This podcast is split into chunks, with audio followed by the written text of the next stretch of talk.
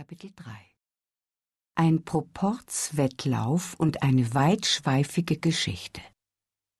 Es war wahrhaftig eine sonderbare Versammlung, die sich da am Ufer traf. Die Vögel alle mit strähnigem Gefieder, die Vierbeine mit festgeklebtem Pelz und alle zusammen tropfnass, verdrossen und unbehaglich. Das Wichtigste war natürlich wieder trocken zu werden. Man beriet sich darüber. Und nach kurzer Zeit fand es Alice schon ganz selbstverständlich, mit den Tieren so vertraulich zu reden, als wären es uralte Bekannte.